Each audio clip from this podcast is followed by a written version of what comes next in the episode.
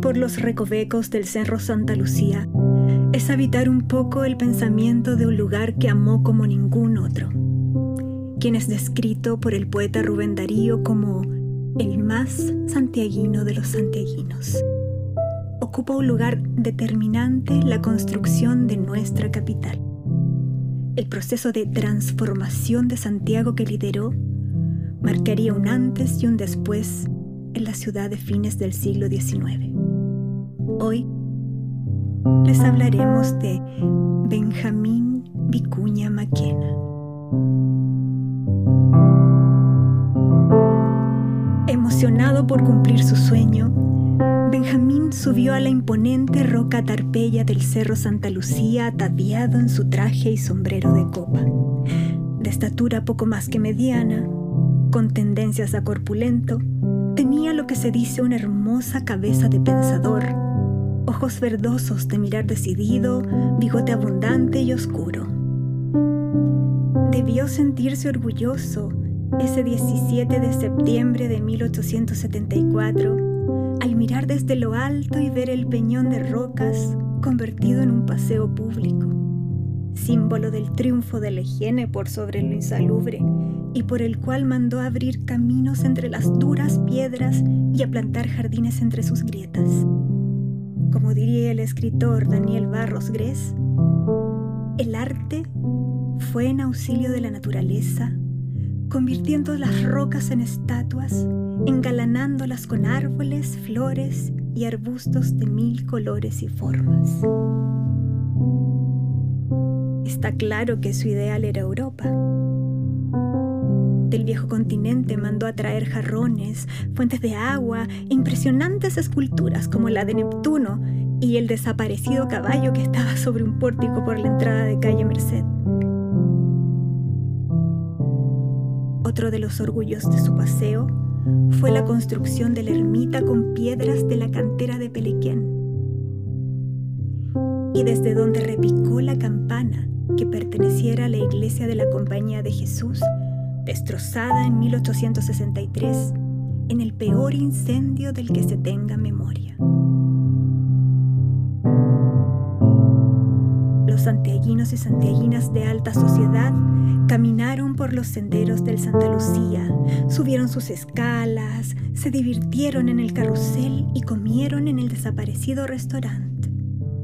Desde allí, admiraron un Santiago despejado, con bajas construcciones que dejaban ver una majestuosa cordillera y ahí acudía los 31 de diciembre para esperar el año nuevo.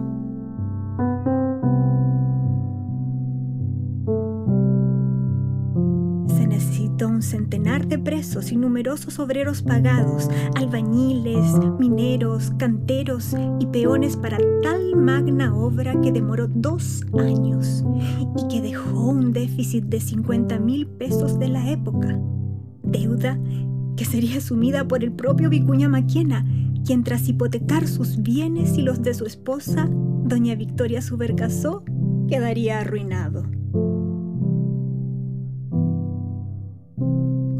Esto, no se acaba en mi alma esa locura insondable que se llama patriotismo, diría el intendente. Sus detractores le bautizarían de forma peyorativa como el loco Vicuña Maquena, el loco del Santa Lucía. Pero no solo el hermoseamiento de este cerro sería fruto de su espíritu incansable. Mientras fue intendente de Santiago, se propuso modernizar la ciudad y convertirla en el París de América, con el lema recreo y arte, salud e higiene.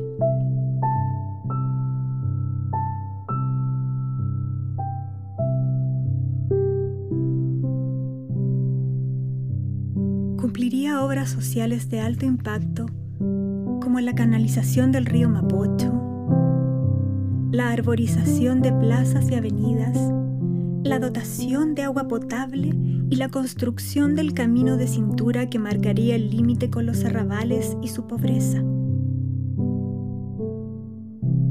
Le tocó estar ahí donde pasa la historia.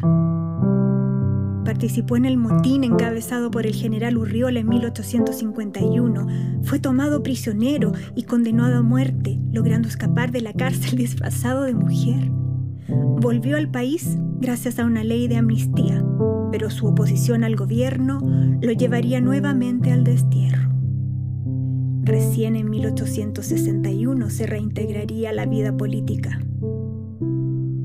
Fue diputado y senador durante 20 años, desde donde defendió el sufragio libre y también la ocupación de la Araucanía para aplacar la que, según él, era la barbarie de brutos indomables y enemigos de la civilización.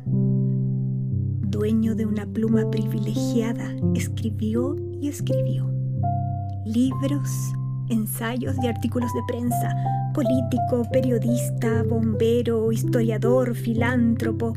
La multiplicidad de sus intereses y su carácter progresista quedó plasmado en todo lo que hizo. Nació el 25 de agosto de 1831 en la casa que perteneciera a Ignacio de la Carrera, en el antiguo número 63 de calle Agustinas.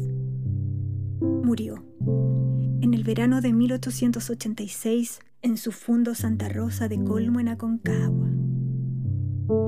Su muerte fue sentida y llorada. La clase política y la intelectualidad del país le rindieron un masivo homenaje. Hoy, sus restos descansan en la ermita del Santa Lucía que tanto amó.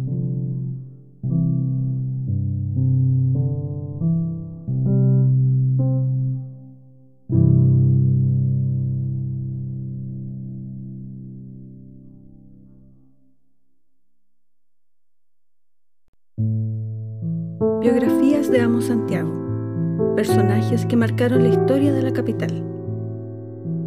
Este programa llega a sus hogares gracias al financiamiento del Fondo de Fomento de Medios de Comunicación Social del Gobierno de Chile y del Consejo Regional.